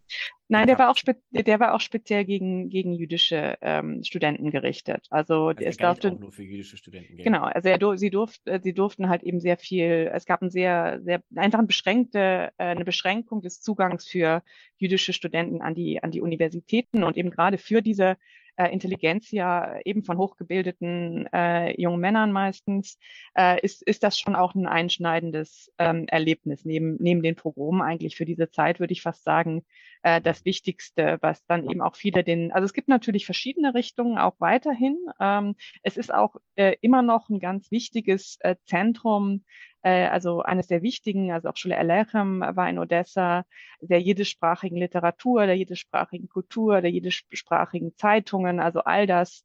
Ähm, äh, äh, Wladimir Jabotinsky war in Odessa, hat da auch ein Buch drüber geschrieben. Also das sind so diese, also auch wirklich ganz viele weltbekannte äh, Namen. Und in gewisser Weise ist dann nach der völligen Zerstörung ähm, des, Euro äh, des odessitischen Judentums, oder nicht völligen, aber weitgehenden Zerstörung des äh, äh, odessitischen Judentums im Zweiten Weltkrieg, der Mythos, der dann danach entsteht, der ja auch so ein sehr spezieller Mythos ist. Also es ist ja nicht nur sagen dieses ähm, sozusagen kosmopolitische, offene Odessa, es ist ja auch so ein bisschen der so der, die, das, die Stadt der Sünde, die Stadt der äh, der Kriminellen, äh, die Stadt der Schurken, der jüdischen Schurken. Also da gibt's ja die berühmten Erzählungen von Isaac ähm, Babel und da geht es eigentlich immer um den äh, Benja-Krieg, der also da eigentlich in der jüdischen Unterwelt sich bewegt und dann aufsteigt zum, ähm, also deswegen passt auch der Vergleich mit Chicago eigentlich auch in dieser Hinsicht und dann sozusagen aufsteigt zum König äh, von Odessa. Also das äh, und, und dieser Mythos wird auch dann weiterhin noch von den überlebenden äh, Juden in der ähm, in der Sowjetunion, die dann nach Moskau oder Petersburg gehen, äh, also Leningrad gehen, äh, durchaus auch noch weiter gepflegt und ist ja bis heute ähm, bis heute ist das ja ein wirkungsmächtiger äh, Mythos auch in, in Amerika und es gibt ja auch einen, einen jüdischen Tourismus, sage ich jetzt mal, äh, ins heutige äh, Odessa und da spielt das natürlich eine große Rolle.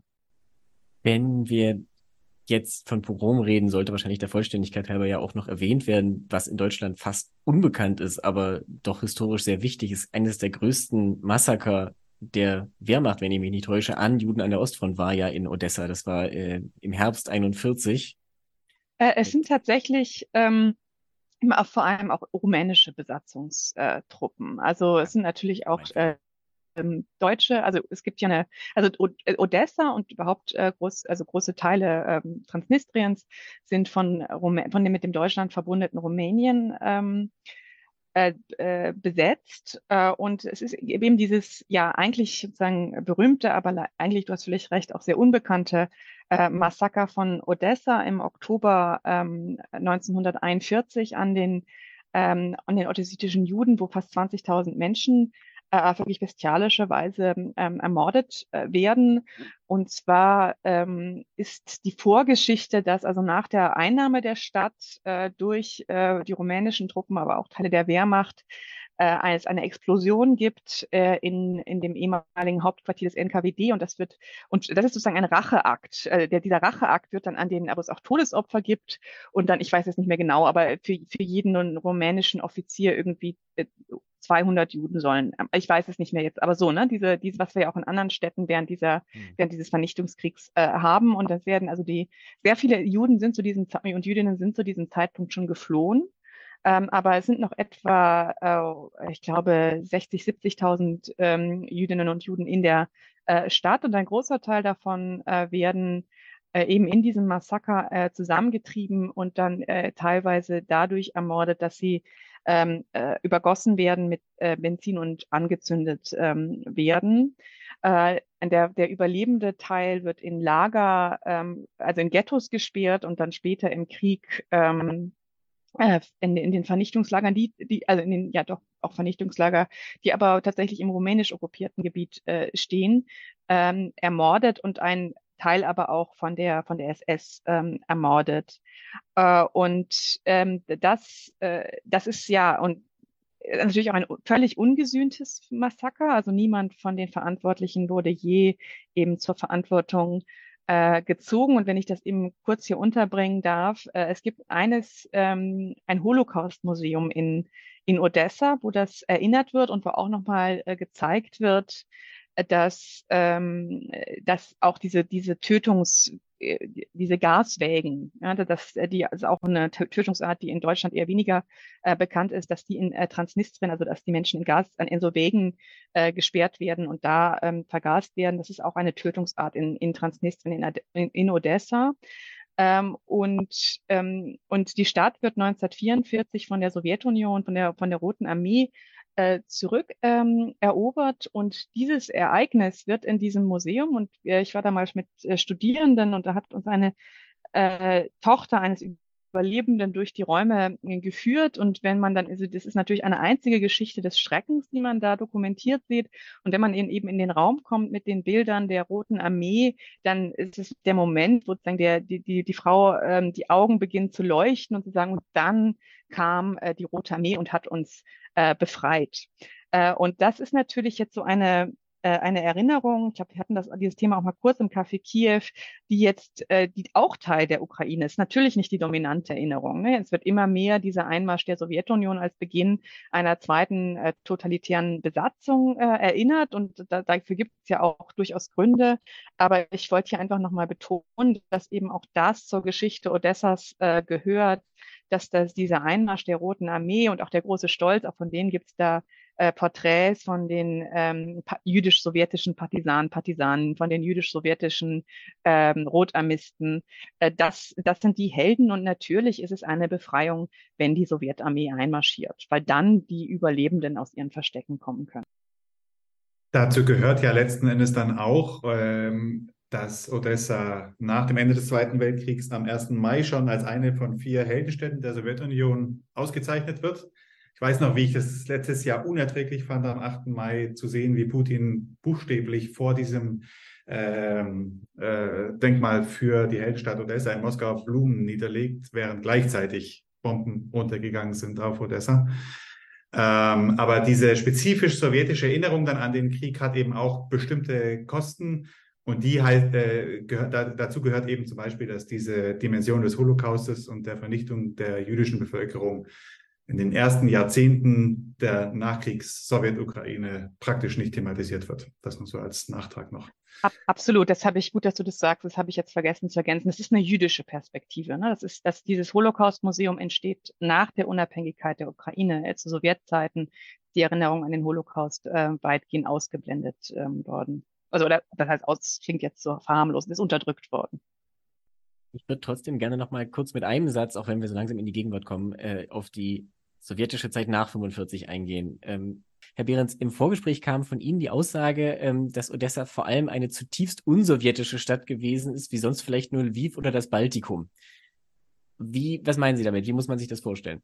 Naja, ähm, allein schon der Charakter als Handelsstadt, als äh, Stadt, die sozusagen ähm, davon gelebt hat, immer, dass sie internationale Beziehungen hatte in alle Welt und äh, bis hin zu den äh, nicht heute noch existierenden Little Odessas in USA und in äh, Südamerika und so weiter, ähm, hat sich die Stadt natürlich nicht dafür geeignet, sozusagen so eine stalinistische Musterstadt zu werden.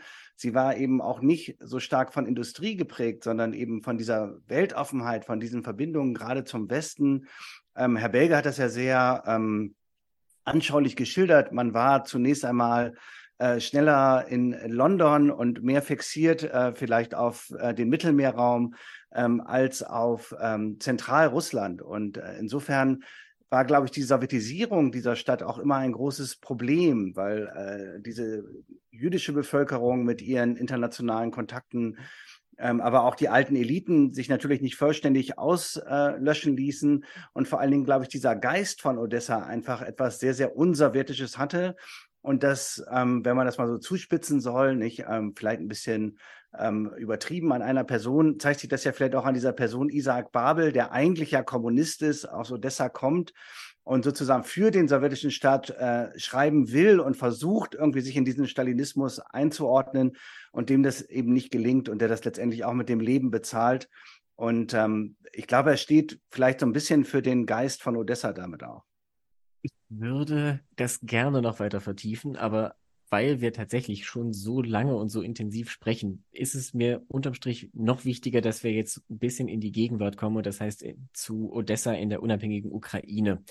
Ich glaube, man kann da als gute Einführung die Debatte um das, die Statue für Katharina die zweite heranziehen. Herr Belge, könnten Sie das vielleicht ganz kurz zusammenfassen? Da bekommt man meiner Meinung nach schon einen ganz guten Überblick davon, wie die Debatten ablaufen in Odessa nach 91. Ja, also ähm, die ursprüngliche Statue wurde 1894 zum 100-Jahr-Jubiläum aufgestellt, sollte eben an diese imperiale Vergangenheit und die dann abgeschlossene Geschichtserzählung erinnern, auf die ich vorhin schon eingegangen bin. Ähm, die Sowjets haben dann die Statue in den 1920er Jahren demontiert, ähm, als eben Erinnerung an die gewissermaßen falsche Herrscherin. Ähm, und dieser Sockel war dann mehr oder weniger blank. Da war man, haben wir uns sicher drauf, aber dieser Sockel war immer da, eine buchstäbliche Leerstelle. Und so stellte sich dann natürlich in den 90er, äh, 1990er Jahren, auch in den frühen 2000er Jahren die Frage, was machen wir mit diesem Platz, wo alle wussten, da stand mal ein Denkmal für Katharina II.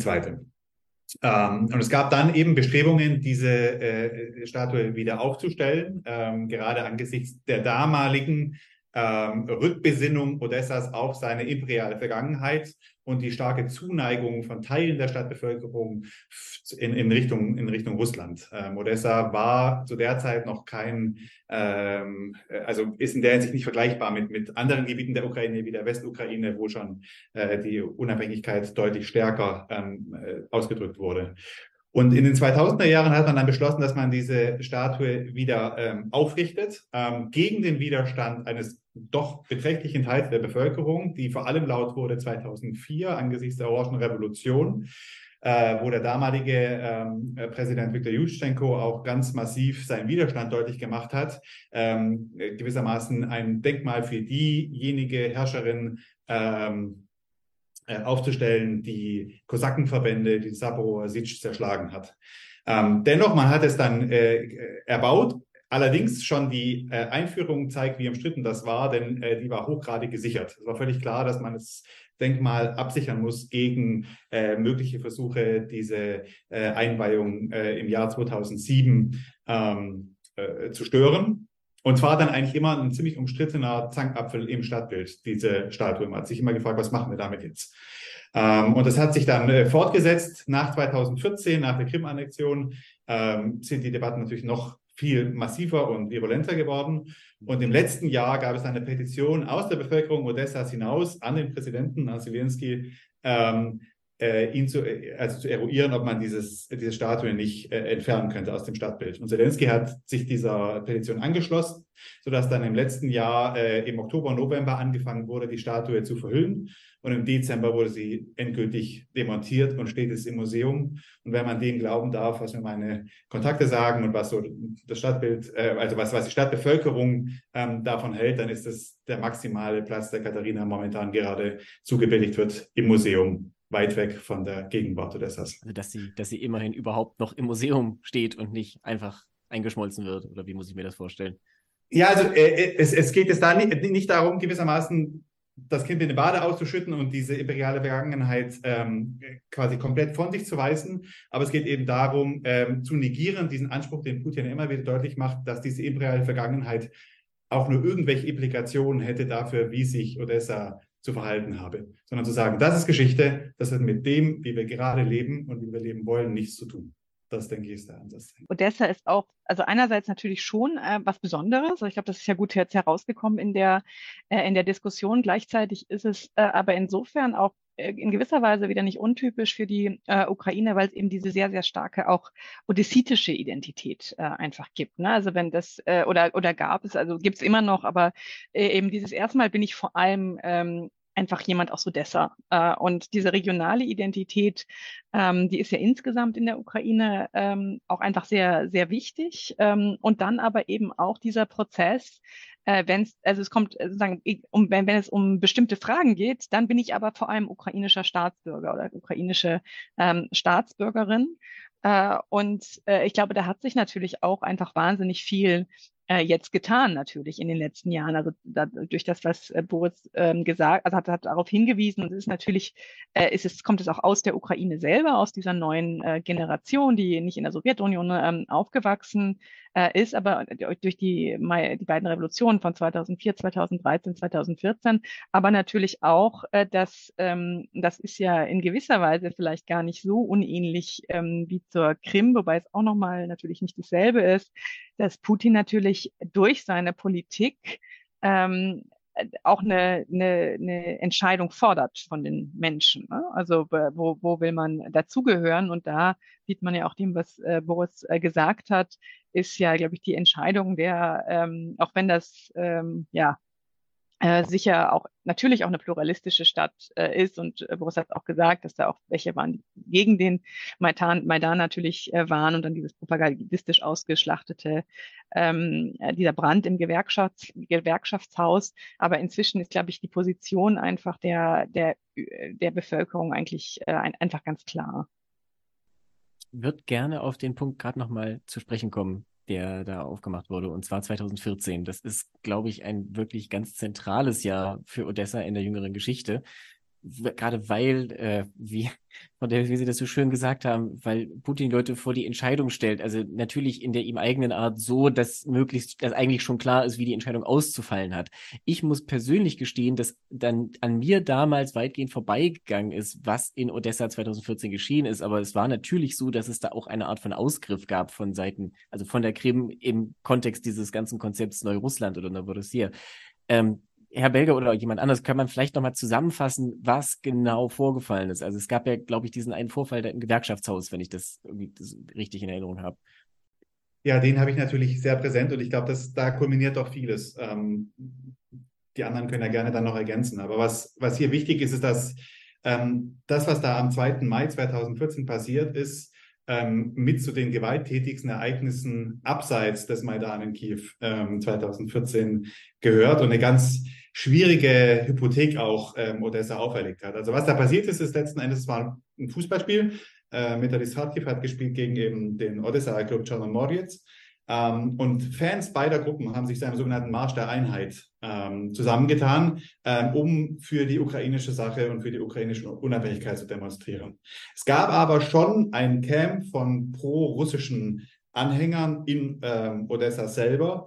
Und ähm, es gab immer die, die Gerüchte, dass diese pro-russischen Anhänger diesen Zug angreifen würden.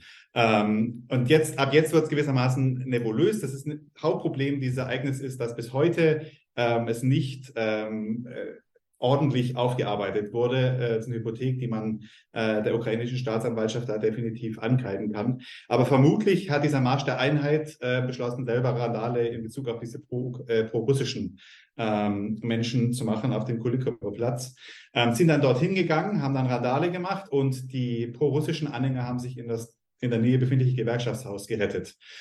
Dann flogen Molotow-Cocktails in beide Richtungen und dieses Haus geriet in Brand. Ähm, gleichzeitig ha äh, haben die dort Protestierenden verunmöglicht, aus diesem Haus wieder rauszukommen. Und äh, nach allem, was man weiß, hat die Feuerwehr auch sehr träge nur eingegriffen. Das heißt, der Brand wütete 40 Minuten, bevor der erste Löschstrahl auf das Gebäude ähm, gerichtet wurde. Und äh, die äh, schreckliche Bilanz dieses Ereignisses war, dass 42 Menschen gestorben sind. Ähm, eine große menschliche Tragödie, die aufzeigt, wie, ähm, in, welchem, in welchem Zustand diese, diese Stadtgesellschaft sich mehr oder weniger ähm, befunden hat.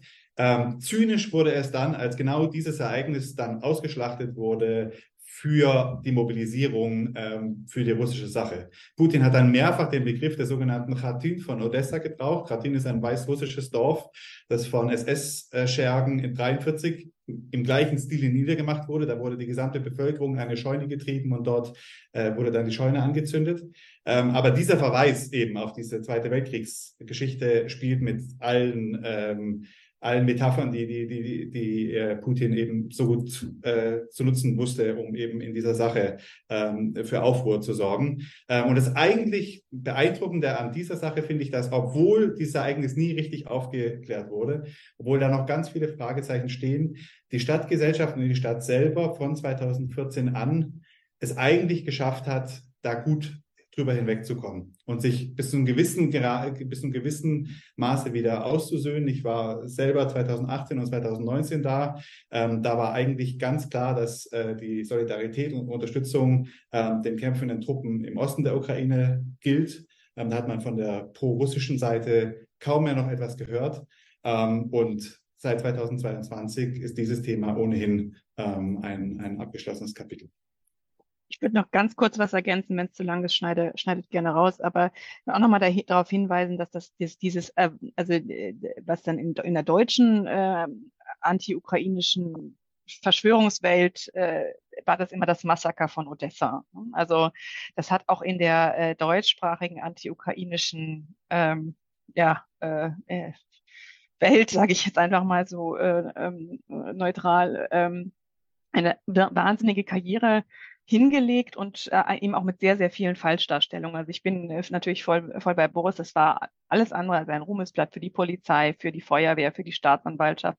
Und es gab auch wirklich ähm, sehr schreckliche Äußerungen von manchen ukrainischen Politikern, äh, die überhaupt gar kein Bedauern äh, darüber geäußert haben, dass da Menschen äh, zu Tode gekommen sind, sondern nach dem Motto, das waren ja nur die Verräter. Ähm, aber was dann so konstruiert worden ist, dass es sozusagen einen Plan gab, diese Menschen ins Gewerkschaftshaus äh, zu treiben und dort äh, anzuzünden, also dafür gibt es einfach äh, keine, kein Beleg. Ja, ich ja. wollte nur, nur, wirklich nur noch ganz kurz, ich, das kann man, das, was Franziska eben beschrieben hat, kann man, glaube ich, zusammenfassen äh, darunter, dass man sagt, das ist einfach eine Übernahme des äh, russischen Narrativs äh, gewesen. Also Boris Belge hat es ja geschildert, ähm, sozusagen diese Versuche, der, der, die russischen Versuche, das auszuschlachten und eben vom Massaker zu sprechen, die Ver Vergleiche mit Ratin ähm, in der deutschen anti-ukrainischen Szene, nenne ich es jetzt mal, äh, ist das einfach, ähm, ist diese, ist diese Sprachregelung übernommen worden und ähm, bei allem, was vor Ort, ist ja auch schon mehrfach gesagt worden, wirklich äh, unzulänglich gelaufen ist und was auch äh, an Aufarbeitung gefehlt hat und bis heute fehlt. Ja, und ganz kurz vielleicht noch, ähm, wenn wir uns für ukrainische politische Folklore interessieren, dann ist natürlich ähm, Post-Maidan Odessa auch ähm, extrem interessant und dafür, wie dieses Land sozusagen nach dem Maidan äh, funktioniert hat, ähm, weil man ja äh, nach dem Maidan versucht hat, auch mit Hilfe ausländischer Kräfte ähm, äh, zu, zu reformieren. Und da war, sollte Odessa sozusagen so eine Art äh, Highlight werden äh, mit äh, Misha Saakashvili aus ähm, äh, Georgien, dem früheren georgischen Präsidenten, der dort eingesetzt wurde als Gouverneur und der sich innerhalb von zwei Jahren die Zähne ausgebissen hat äh, an den lokalen, naja, mehr oder weniger mafiösen äh, Untergrundstrukturen und dann hingeworfen hat. Also Odessa hat sozusagen sich auch hier nicht ähm, fremdbestimmen lassen, hat sich nicht ähm, sozusagen äh, äh, zu einem Aushängeschild äh, der neuen Paraschenko-Politik äh, machen lassen, sondern ähm, hat seine lokale Identität, glaube ich, ganz erfolgreich gegen diese Usurpanten äh, aus Georgien äh, verteidigt und hat deswegen eigentlich bis heute auch immer noch schlechte Straßen und eine gewisserweise ähm, nicht reformierte oder nur, nur in Ansätzen reformierte Politik ähm, die trotzdem natürlich sozusagen diesen antirussischen Schwenk äh, vollzogen hat, obwohl sie ähm, vor 2014 eben auch sehr stark äh, von russischen Kräften offensichtlich unterwandert war. Herr Belge, Sie hatten jetzt eben gesagt, seit 2022 äh, hat sich äh, die Frage einer Sympathie für Russland endgültig erledigt aus naheliegenden Gründen. Die Frage, die sich jetzt natürlich noch aufdrängt und die wir auch nicht unerwähnt lassen dürfen, wie ist Odessa als Stadt bislang durch diesen Krieg gekommen? Also man hat ja jetzt zuletzt gehört von den Angriffen auf die Getreidesilos, aber das ist ja nur ein kleiner Teil des Ganzen. Also bekannt geworden sind ganz am Anfang ja die Bilder von dem ähm, Opernhaus ist es, glaube ich, äh, mit den Panzersperren davor, aber generell die Frage, wie sieht's dort aus? Was hat es mit der Stadt gemacht? Also der ursprüngliche Plan war ja aller Voraussicht nach, ähm, die Landbrücke Richtung Transnistrien komplett zu schließen. Das heißt, in den ersten Wochen musste Odessa damit rechnen, ähm, selber gewissermaßen eine Großinvasion erleben äh, zu müssen. Das hat ja im letzten Jahr Gott sei Dank ähm, nicht stattgefunden und mit dem Getreideabkommen im letzten Jahr hätte man auch vermuten können, dass es eine gewisse Form von eingefrorener Stabilität gibt. Aber äh, die Tinte war noch nicht trocken unter diesem Abkommen. Da sind die ersten äh, Drohnenangriffe auf Odessa ähm, erfolgt im letzten Jahr. Das hat sich bis heute nicht, nicht verändert. Äh, das Einzige, was sich verändert hat, ist, dass ähm, seit wenigen Wochen, seit das Getreideabkommen aufgekündigt ist, die Intensität der Angriffe noch verstärkt hat. Ähm, und zwar auf eine Art und Weise, dass es so wie ich das sehe, ähm, vor Ort doch zu einem gehörigen Maß an Frustration, Verzweiflung und auch Niedergeschlagenheit führt. Ähm, jetzt ist tatsächlich der Rhythmus so, dass ungefähr alle zwei Tage ähm, Nachtsluftalarm gegeben wird. Ähm, und ähm, das führt dazu, dass ähm, nicht nur äh, die Nächte sehr kurz sind, sondern dass auch die Zahl der Schäden massiv sind. Die, äh, die Zerstörung der Verklärungskathedrale vor einem Monat war ja so ein großes Ereignis, das deutlich war. Ähm, ähm, aber was, was nach wie vor nicht der Fall ist, ist, dass irgendwie so eine Form von Fatalismus einsetzt. Ganz im Gegenteil, die Stadt hat sich gerade jetzt im Sommer versucht, wieder ihre, ihre Normalität zurückzukämpfen. Ähm, zum Beispiel sind sechs Strände wieder eröffnet worden. Ähm, die sind, da sind äh, Schwimmgebiete von Minen freigeräumt worden, um das eben zu ermöglichen. Mal seit der Kriegsbeginn, gell? Ganz genau, ganz genau, ganz genau. Ähm, äh, und es gibt auch ein Nachtleben bis zur Ausgangssperre um 10 Uhr. Das heißt, ähm, im Rahmen dessen, was geht, kämpft sich diese Stadt in so eine Kriegsnormalität zurück. Ähm, ändert aber natürlich nichts daran, dass sie immer noch massiv im Fadenkreuz steht ähm, und nicht zu sagen, jetzt zu einer eigentlichen Frontstadt dieses Drohnen- und Raketenkriegs zumindest geworden ist. Ja, wollte dazu kurz ergänzen. Äh, das Problem ist ja auch der, des Getreideexportes, dass äh, das Getreide äh, in Odessa gibt es eben die Möglichkeiten, Getreide auch zu lagern. Das heißt, der Hafen war auch vor Zustandekommen des Getreides ein wichtiger Speicherpuffer für die ukrainische Landwirtschaft. Äh, dann wurde exportiert, äh, äh, dann kollabierte das Abkommen, aber es äh, gab und gibt dort noch sozusagen Speicherkapazitäten, die für die Gesamtlandwirtschaft, egal wie man jetzt äh, das Getreide exportiert, äh, enorm wichtig sind. Und das versucht natürlich Russland hier auch anzugreifen. Um, um Getreide möglichst im großen Stil auf ukrainischer Seite zu vernichten. das das Getreide, das über Odessa exportiert wird, entweder in dem Sinn äh, zwischengelagert wird und dann äh, auf dem Landweg mit dem LKW über äh, äh Moldawien äh, äh, exportiert wird oder über die Donau verschifft wird, ist für die ganze Südukraine ein enorm wichtiger Faktor, auch für das Steuereinkommen, für die Ukraine ein enorm wichtiger Faktor und für die, für die Arbeitsmarktsituation. Und das hat natürlich äh, leider die russische Militärführung auch erkannt und setzt dementsprechend ihre Angriffe da rein.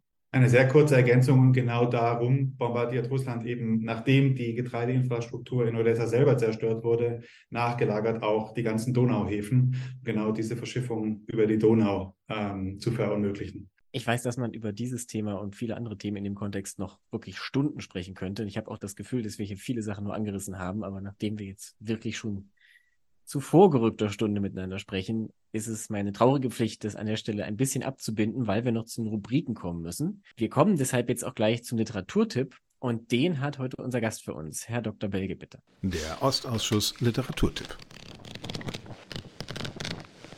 Also, mein Literaturtipp ähm, passt, wie soll das anders sein, zur Geschichte Odessas. Es ist das Buch von Charles King, Odessa, Leben und Tod in einer Stadt der Träume. Es ist äh, in Berlin 2023 in deutsche Übersetzung erschienen. Ähm, die Erstfassung in englischer Sprache gibt es, äh, gab es 2011 und das war so eigentlich das erste Buch, das ich in die Hand bekommen habe, als ich angefangen habe, mich mit Odessa zu beschäftigen. Es ist ein ganz tolles Buch, das Geschichtswissenschaft so betreibt, wie man Geschichtswissenschaft betreiben soll. Unglaublich literarisch. Manchmal auch dann ein bisschen fast schon zu stromlinienförmig. Aber die Idee dieses Buches ist, dass in dieser Stadt Kreativität, ähm, Weltoffenheit immer parallel gegangen sind mit Zerstörung, mit Destruktion, mit Isolation. Ähm, und das über die gesamte Geschichte der Stadt im 18., 19. und 20. Jahrhundert hinaus.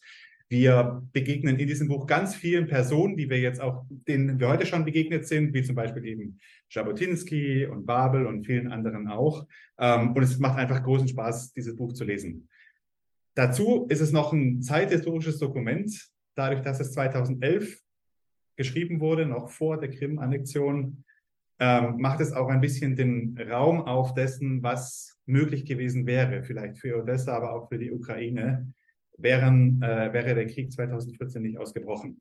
Ähm, und diese Gedankenspiele sind einerseits unglaublich frustrierend und traurig stimmend, aber andererseits ist es vielleicht auch mal ganz wohltuend, ähm, sich zu überlegen, welche ähm, historischen Entwicklungspfade und welche Möglichkeiten für die Zukunft ähm, in Odessa und für die Ukraine bereit sind, wenn dieser Krieg denn jemals zu Ende kommen sollte. Darum große Leseempfehlung. Ja, Dr. Berge, vielen Dank. Odessa, Leben und Tod in einer Stadt der Träume von Charles King, erschienen in Berlin 2023 auf Deutsch, 392 Seiten bei Tiamat, kosten 32 Euro. Damit kommen wir jetzt abschließend noch zum Bar der Woche, der nach einem gewohnt harten Wettbewerb, nach einer langen Sommerpause, äh, mehrheitsfähig gefunden wurde. Und da übergebe ich jetzt das Wort an Jan-Klaas Behrens als Laudator. Herr Behrens, bitte. Der Bar der Woche. Ja, vielen Dank. Und ähm, ich ähm, muss gleich zum Anfang sagen, für den Bar der Woche müssen wir uns leider jetzt von äh, der Traumwelt Odessa in die Niederungen der deutschen Innenpolitik und der deutschen Regionalpresse kurz äh, hinabbewegen. Der Bar der Woche geht nämlich an Günther Verheugen und die eine oder andere mag sich fragen, wer war eigentlich noch Günther äh, Verheugen? Die meisten mögen diesen Ex-Politiker schon längst vergessen haben. Doch er hat tatsächlich in der deutschen Politik mal eine größere Rolle gespielt, zunächst in der FDP, war dann ab 1982 Sozialdemokrat, äh, Mitglied des Bundestages über lange Jahrzehnte, Staatsminister im Auswärtigen Amt, also in Außenpolitik nicht ganz unbedarft, äh, unter Joschka Fischer und zur Krönung seiner Karriere dann EU-Kommissar. Er musste dann allerdings wegen einer Sharping-ähnlichen Liebesgeschichte mit seiner Büroleiterin, die er zudem auch noch befördert hatte, äh, zurücktreten. Soweit könnte man sagen, so unspektakulär oder so typisch äh, vielleicht für manche ähm, äh, Milieus in der bundesdeutschen Politik.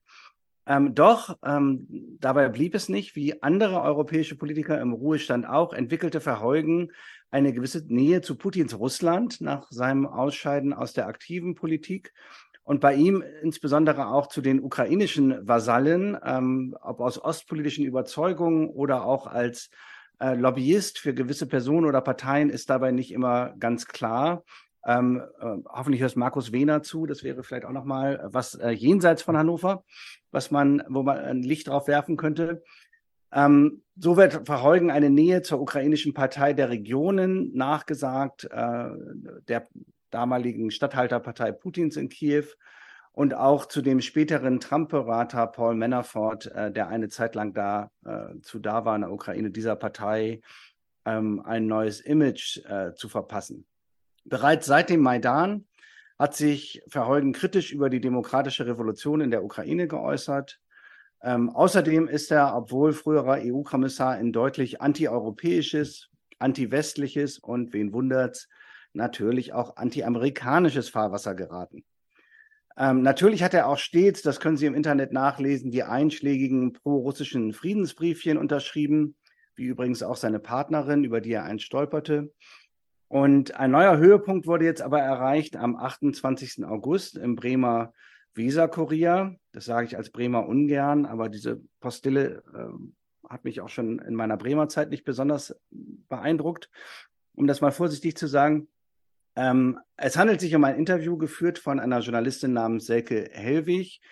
Äh, zukünftig wahrscheinlich ein Stück für die Journalistenschulen, ein Anschauungsmaterial, wenn es darum geht, ähm, wie es gewissermaßen nicht geht, also wie man ein Interview nicht äh, führen sollte. Es werden nämlich ein Haufen von Suggestivfragen präsentiert, auf die ähm, Herr Verheugen dann mit äh, verschwörungstheoretischen Antworten und äh, russischer oder eng an russischer Propaganda angelehnten Narrativen antwortet. Das beginnt gleich mit dem, wir hatten es zu Beginn des Podcasts Flugzeugabsturz von Jewgeni äh, Prigozhin, wo er zunächst einräumt, äh, er wisse natürlich auch nicht, er könne dann nur spekulieren wie alle anderen. Aber dann ist die Reihe, in der er spekuliert, naja, dahinter könnte Putin stecken, der russische Generalstab, die Ukraine oder die CIA. Also er spult gleich das ganze Programm ab. Man weiß nicht genau, warum er den Mossad vergessen hat. Der gehörte eigentlich dann auch mit in diese Reihung. Ähm, weiter geht's sozusagen ähm, über den Mythos Ostpolitik äh, bis hin zu der Frage, dass dieser Krieg angeblich, so suggeriert wiederum die Journalistin, in Deutschland auf einen Kampf äh, gegen äh, zwischen Gut und Böse reduziert äh, werde. Ähm, wie erklären Sie sich das? Und äh, da erklärt er dann sozusagen der ähm, Maidan sei, Zitat, nur eine fabelhafte PR-Nummer gewesen. Äh, in Wirklichkeit handelte es sich um einen Staatsstreich. In Wirklichkeit sei die russische Bevölkerung in der Ukraine diskriminiert worden. Ähm, die Ukraine habe Minsk I und II, diese oktroyierten ein Abkommen, nicht äh, eingehalten. Und äh, im Mitte des Interviews steuert es dann auf einen gewissen Höhepunkt zu, als er dann, wen wundert es wiederum, den NS-Vergleich, der fehlte ja bisher noch, zieht und sagt, äh, na ja, ähm, das sei ja nie so einfach ähm, zu benennen, äh, wo, wie Kriege beginnen würden. Man könne ja auch nicht alles äh, im Zweiten Weltkrieg zum Beispiel auf Hitler zurückführen. Also sozusagen ganz im Nebensatz wird noch die Revision der deutschen Geschichte auch mit gleich abgehandelt. Ich erspare Ihnen ähm, die weiteren Klischees und äh, sozusagen Fake News, die in diesem Interview verbreitet werden. Frage mich aber auch, wie wirklich nach äh, anderthalb Jahren mittlerweile Vernichtungskrieg gegen die Ukraine, äh, nach anderthalb Jahren genozidalen russischen Verhalten so etwas in deutschen Lokalzeitungen immer noch möglich ist. Gibt es da eigentlich eine Redaktion, wo jemand gewisserweise auch hätte den, den äh, äh, auf, auf, auf die Bremse treten können und sagen können, das müssen wir vielleicht nicht veröffentlichen. Offensichtlich nicht, sondern es wurde komplett rausgehauen in Bremen. Und am Ende gibt es dann sogar noch ähm, sozusagen ähm, in der Info einen, Verweis äh, auf einen anti-ukrainischen äh, Band, äh, äh, den man dann sozusagen mit Beiträgen von Donani und anderen einschlägigen Leuten noch lesen kann, falls einem diese Zeilen von ähm, Günter Verheugen nicht gereicht haben. Insofern geht der Bar der Woche diesmal an Günter Verheugen, wohlverdient aber zumindest auch ein Unterbar der Woche an den Weser-Kurier in Bremen für dieses überflüssige und äh, wirklich journalistisch sehr fragwürdige Interview. Vielen Dank, Herr Behrens. Ein sehr, ein wie gewohnt sehr unwürdiger, aber absolut verdienter Preisträger. Und ich möchte noch hinzufügen, weil ich weiß, dass der Co-Produzent Jan-Philipp Hein, der ja auch aus Bremen kommt, sich sonst entleibt. Die Frau Hellwig, die erwähnte, ist sogar die Chefredakteurin des äh, zu Recht verdammten Weser-Kuriers. Damit sind wir jetzt am Ende der heutigen Sitzung des Ostausschusses. Ich möchte noch einmal sehr herzlich allen unseren Expertinnen und Experten danken. Ganz besonders natürlich unserem Gast Dr. Boris Belge von der Universität Basel für die ausführliche, sehr schöne, sehr interessante gemeinsame Reise durch die Geschichte und Gegenwart von Odessa. Abschließend habe ich noch zwei Hinweise für Sie. Unsere geschätzten Hörer in Berlin möchten wir auf eine gemeinsame Veranstaltung der Konrad-Adenauer-Stiftung, der Friedrich-Naumann-Stiftung für die Freiheit und der FDP-Fraktion im Deutschen Bundestag am 7. September hinweisen, die sich mit den vielen tausend nach Russland und Belarus verschleppten ukrainischen Kindern befasst bei Bring Back Kids to Ukraine, die Entführung ukrainischer Kinder, sprechen auf dem Podium äh, der ukrainische Botschafter Alexei Makeyev, die Direktorin Osteuropa des Zentrums Liberale Moderne Marie-Louise Beck, die Fernsehjournalistin Katrin Eigendorf und der Kriegsreporter und stellvertretende Bildchefredakteur Paul Ronsheimer. Das Ganze findet statt, wie gesagt, am 7. September ab 14.30 Uhr. Den Link zur Veranstaltung und zur Anmeldung tun wir in die Show Notes. Und zweitens und letztens, hoffen wir natürlich sehr, dass Ihnen diese erste kleine Stadionrunde nach der Sommerpause gefallen hat. Und damit wir Ihnen auch in Zukunft viele weitere Sitzungen des Ostausschusses präsentieren können, freuen wir uns immer über positive Bewertungen auf den Podcast-Plattformen Ihrer Wahl und oder über Spenden für unsere Arbeit. Und auch kleine Beträge helfen da. Wenn Sie uns unterstützen möchten, dann können Sie das jetzt ganz einfach unter bit.ly, also ly, slash OA Spenden tun. Ich wiederhole nochmal bit.ly slash OA Spenden. Wir sagen danke dafür und auch dafür, dass Sie heute mit dabei waren. In zwei Wochen hören Sie an dieser Stelle David Hanasch. Mein Name ist Richard Volkmann und für heute verabschieden sich Frau Davis, Franziska. Äh, ja, äh, Franziska Davis äh, aus München und auf Twitter zu finden unter @efdavis. Gabi? Ja, Gabi Wojdelko äh, auf Twitter zu finden unter @wojdelko. Herr Gressel? Gustav Gressel auf Twitter auch zu finden unter @gresselgustav. Herr Behrens? Oder Herr Belge zuerst vielleicht? Boris Belge auf Twitter zu finden unter Boris Belge. Herr Behrens? Äh, Jan-Klaas Behrens ähm, auf dem Netzwerk formerly known as Twitter zu finden, äh, Jan-Klaas Behrens. Ich hatte mich so gefreut, dass wir es schaffen, dass alle einfach Twitter sagen. Du musst, also, okay, egal. Vielen Dank, dass Sie dabei waren und bis zum nächsten Mal.